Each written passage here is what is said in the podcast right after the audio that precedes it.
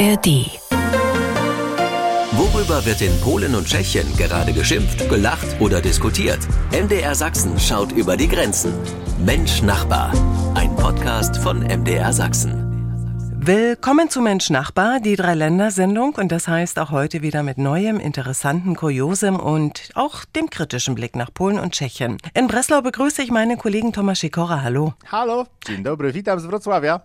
Tomasz, äh, noch hat es mich nicht erwischt, aber viele tausend andere, die auf der A4 nach Breslau unterwegs sind, also das neue Geschwindigkeitssystem in Polen, hm, das Kontrollsystem, da rollt das Wotti. Ich werde eins sagen. Jetzt wurde in der Nähe von Wrocław zusätzlich eine abschnittsweise Geschwindigkeitsmessung eingeführt und innerhalb von vier Monaten wurden bereits 100.000 Bußgelder verhängt. Das sind durchschnittlich 3.000 Bußgelder pro Tag, 130 pro Stunde. Jedes zehnte Bußgeld geht an einen deutschen Autofahrer und das alles ähm, dank vier Kameras am Anfang und am Ende der Strecke in beiden Richtungen. Die Kosten für das System haben sich bereits nach eineinhalb Stunden Betrieb amortisiert. Kein Wunder, dass äh, die polnische Regierung euphorisch ist und äh, abschnittsweise Geschwindigkeitsmessungen in ganz Polen einführen will. Mhm. Und Tschechien erhöht die Bahnpreise. Und damit Peter ja. Kumpfe in Liberec. Hallo. Und natürlich interessiert uns auch, um wie viel und ab wann. Äh, hallo aus äh, Liberec ganz aktuell. Erst ab dem 10. Dezember werden die äh, Fahrkartenpreise um ungefähr 9,5 Prozent erhoben.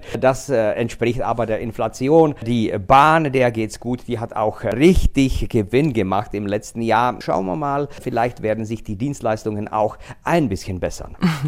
Das ist Mensch Nachbar. Ich bin Peggy Wolter und damit herzlich willkommen zu unserer Dreiländersendung. Das aktuelle Thema in dieser Woche. Verstärkte Grenzkontrollen zu Polen und Tschechien aufgrund steigender illegaler Einreisen von Migranten nach Deutschland. Tschechien und Deutschland koordinieren den Kampf gegen Menschenhändler gemeinsam. Peter Kumpfe in Liberec. Wie? Also es sollen ja nicht die klassischen Grenzkontrollen werden, wo das Fahrzeug oder die Menschen, die die Grenze passieren, gleich kontrolliert werden. Es sind äh, gemeinsame Streifen. Die gemeinsame Wache gibt's ja in Hradec so was eigentlich europaweit zu den ganz, ganz wenigen Wachen gehört, wo mehrere Polizisten sich treffen oder beziehungsweise Polizisten aus verschiedenen verschiedenen Ländern, hier sogar aus äh, Polen, also aus Polen, Deutschland und Tschechien. Es sollen stichweise Kontrollen durchgeführt werden, das aber viel, viel öfter, als es äh, ja bisher gab. Grenzkontrollen, das erinnert wieder an die Corona-Zeit. Ist das in der Bevölkerung ein Thema? Macht man sich da Gedanken, vor allem die Pendler zwischen Sachsen und Tschechien? Also nicht nur die Pendler. Man muss daran denken, dass äh, das Grenzgebiet viele äh, Winkel bietet, wo es einfacher ist, wenn man zur Arbeit fährt oder wenn man aus Liberec nach Rumburg fährt zum Beispiel, ist es viel einfacher und viel kürzer, einfach über Deutschland zu fahren. Und äh, so gab es schon einen Aufruf, dass man auf keinen Fall wenn man äh, diese Kurzstrecke fährt, nicht die Papiere vergessen sollte, äh, denn viele fuhren äh, sozusagen auf die leichte Weise und haben auch den Führerschein oder den Ausweis zu Hause liegen lassen und sind nur kurz über Deutschland, weil es halt näher ist oder zum Einkaufen. Also man bereitet sich auf die Kontrollen, man versteht auch irgendwie, wenn es klassische Kontrollen sein sollten, das heißt jedes Fahrzeug wäre jetzt kontrolliert bei der Durchfahrt, beim Passieren der Grenze, das könnten sich eigentlich die Leute heute heute nicht mehr vorstellen. Und da gäbe es sicher viele Stimmen dagegen. Kampf gegen Schleuser, verstärkte Kontrollen auch an der polnischen Grenze, Tomek? Ich bin ein Fan eines Interviews mit dem Regierungssprecher Polens, äh, der auf die Frage nach möglichen deutschen Kontrollen sagte, dass Polen auch solche erwägt. Denn äh, wir sind äh, ein so großartiges Land, dass er sich nicht wundern würde, wenn die Einwanderer, nachdem sie gesehen haben, wie es in Deutschland ist, doch nach Polen äh, ziehen würden. Außerdem äh, hätten sich äh, schon viele Deutsche entschieden, nach Polen zu ziehen. Er selbst habe Schlangen von deutschen Autos an polnischen Tankstellen gesehen und das hat nichts damit zu tun, dass das Benzin 1,30 Euro kostet. Deutschen kommen hierher, weil sie dauerhaft hier leben wollen und man muss es ihnen mit Kontrollen schwer machen. Kampf gegen Schleuser, ein aktuelles Thema hier bei Mensch Nachbar und wir bleiben bei einem aktuellen Thema, vielleicht auch mehrere. Politische Skandale vor der Wahl in Polen. Mensch Nachbar, ein Podcast von MDR Sachsen. Sie hören Mensch Nachbar hier beim Sachsenradio. Polen wählt diesen Monat und Tag für Tag kommen im Wahlkampf neue politische Skandale ans Tageslicht. Thomas Sikora in Wrocław. Welche wären das? Ein Priester, der übrigens in Dobrowa Górnicza in Oberschlesien recht bekannt ist, weil er Herausgeber einer katholischen Zeitung und Religionslehrer an äh, den dortigen Schulen ist, organisiert eine schwule Sexparty, zu der er andere Priester einlud und eine männliche Prostituierte dazu. Infolge einer Überdosis an erregenden Substanzen verlor einer der Männer das Bewusstsein. Der Priester, der befürchtete, dass äh, die Sache ans Licht kommen würde, ließ nicht zu, dass ein Krankenwagen gerufen wurde. Das Ganze kam heraus. Ein Drittel der Polen lacht, ein Drittel ist nicht überzeugt und ein Drittel ist entsetzt. Inzwischen ist der Anteil der Katholiken in Polen innerhalb von zehn Jahren von 87 Prozent auf 70 Prozent gesunken. Also 6 Millionen Gläubige haben sich in Luft ausgelöst. Worüber wird in Polen und Tschechien gerade geschimpft, gelacht oder diskutiert? MDR Sachsen schaut über die Grenzen. Mensch Nachbar, ein Podcast von MDR Sachsen. Mensch Nachbar, der Blick zu unseren polnischen und zu unseren tschechischen Nachbarn jede Woche hier beim Sachsenradio. Peter Kumpfe in Tschechien.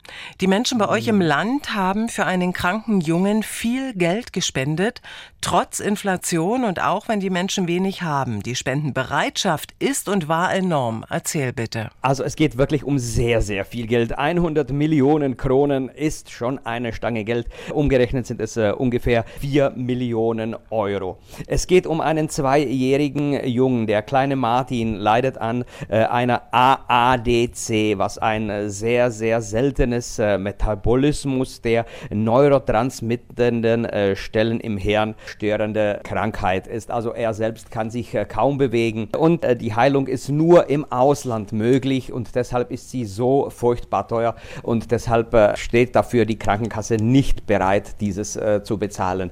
Es gab auch Polemiken, denn für dieses Geld könnte man vielen, vielen anderen Menschen helfen. Trotzdem hat es kaum einen Monat gedauert und am 26. September war es soweit und ich muss sagen, ich bin auf meine Mitbürger sehr, sehr stolz. Generell, Peter, wenn es um Spenden geht und für wen greifen die Menschen schnell zum Portemonnaie? Und macht es einen Unterschied, ob die Spenden für jemanden im Land, in Tschechien sind oder im Ausland? Also würde man jetzt auf der Straße äh, zehn Tschechen fragen, wie geht es euch? Generell würden die meisten sagen, es geht uns nicht gut und würden jammern, dass dies, jenes und äh, dort das äh, etwas teurer ist und dass man sich dies, jenes und das nicht mehr leisten kann. Trotzdem gibt es im Internet zum Beispiel Plattformen wie Donio da geht man einfach rein und wählt, für was man spenden möchte. Wenn man bedürftig ist, kann man sich da anmelden, man kann seinen Fall da vorstellen und dann ist man drin. Bei Donio sind auch verschiedene Projekte, die man unterstützen kann und es läuft eigentlich ganz rund. Immer wieder werden da Gelder gespendet und immer wieder äh, passiert es, dass äh, irgendeines dieser Projekte bis zum Ende kommt und die Summe gesammelt wird. Und es ist wirklich nicht unbedingt nötig, dass es jemand aus Tschechien ist, dass es wie man gerne sagt, unser einer ist. Es wird ja auch äh, kräftig für die Ukraine gesammelt. Man kann da auch äh, zum Beispiel äh, Ausrüstung für Krankenhäuser unterstützen oder einen, äh, ein Minensuchgerät, das äh, jetzt äh, gerade kurz davor steht, dass es bezahlt wird. Also lustigerweise sind die Tschechen sehr, sehr spendenbereit. Mhm. Wie ist die Spendenbereitschaft denn bei unseren polnischen Nachbarn, Tomek? Wir haben auch einige Portale im Internet, auf denen jeder seine Sammlung organisieren kann. In, Im Allgemeinen geht es darum, zum Beispiel Eltern zu helfen, die Kinder mit einer seltenen Krankheit haben. Sie können zum Beispiel in Amerika operiert werden, aber die polnische Krankenkasse zahlt das nicht. Oder jemand kümmert sich um heimatlose Tiere oder sammelt für einen neuen Rollstuhl. Wo und wann wird denn am meisten gespendet? Hast du Beispiele? Die größte Spendeaktion Polens ist das Wielkie Orkiestra Świątecznej Pomocy, also große Orchester der Weihnachtshilfe. Sie findet äh, seit der Wende statt. Mit dem Geld werden dann medizinische Geräte für Krankenhäuser gekauft. Diese Geräte äh, haben ein besonderes Merkmal, ähm, ein Aufkleber mit dem roten Herz äh, des großen Orchesters. Jeder Pole, der schon einmal in einem Krankenhaus war, hat gesehen, wie sein Leben durch solche Geräte gerettet wurde. Deshalb zögert man nicht, wenn derartige Spendeaktionen anstehen und unterstützt sie großzügig. Auch ein interessantes Thema. Wie ist sie? Die Spendenbereitschaft bei unseren polnischen und tschechischen Nachbarn. Ein Thema heute hier bei Mensch Nachbar. Mensch Nachbar hier beim Sachsenradio. Peter Kumpfe, zum Schluss noch was Aktuelles aus hm. Prag.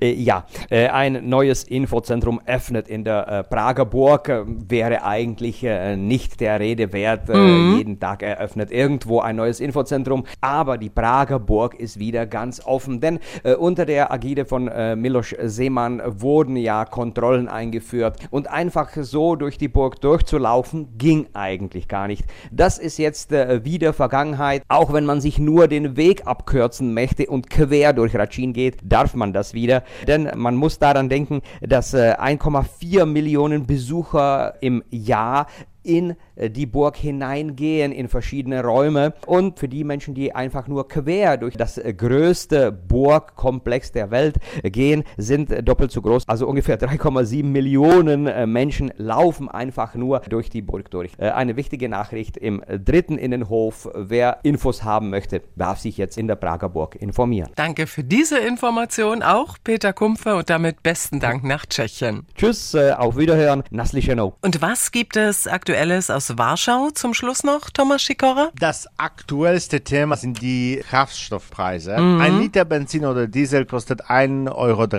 Diese Preise werden künstlich gesenkt, weil der Kraftstofflieferant in Polen der Orlen-Konzern ist. Er gehört dem Staat. Die Regierungspartei kauft sich mit niedrigen Kraftstoffpreisen Stimmen. Das führt dazu, dass äh, die Preise an den Tankstellen niedriger sind als bei den Konzernen und äh, dass zum Beispiel Stadtbusse nicht mehr an Depots, sondern an normalen Tankstellen getankt werden. Einerseits will Orlen diese niedrigen Preisen beibehalten, andererseits tauchen leere Zapfsäulen auf, weil jedem klar ist, dass nach den Wahlen die Preise um 50 äh, Cent pro Liter steigen werden. Also tanken wir auf. Die Leute kommen an den Tankstellen und tanken nicht nur in Benzinkanistern, sondern auch zum Beispiel in 5 Liter Wasserflaschen. Immer wieder interessant und spannend, was ist aktuell los bei unseren Nachbarn. Dziękuję bardzo nach Wrocław an unseren Kollegen Tomasz Sikora, genau für diese Informationen aus dem Nachbarland Polen. Dziękuję, do usłyszenia. Vielen, vielen Dank, auf Wiederhören aus Polen.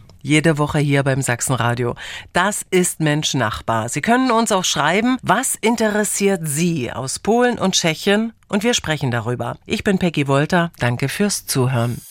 Mensch Nachbar ein Podcast von MDR Sachsen.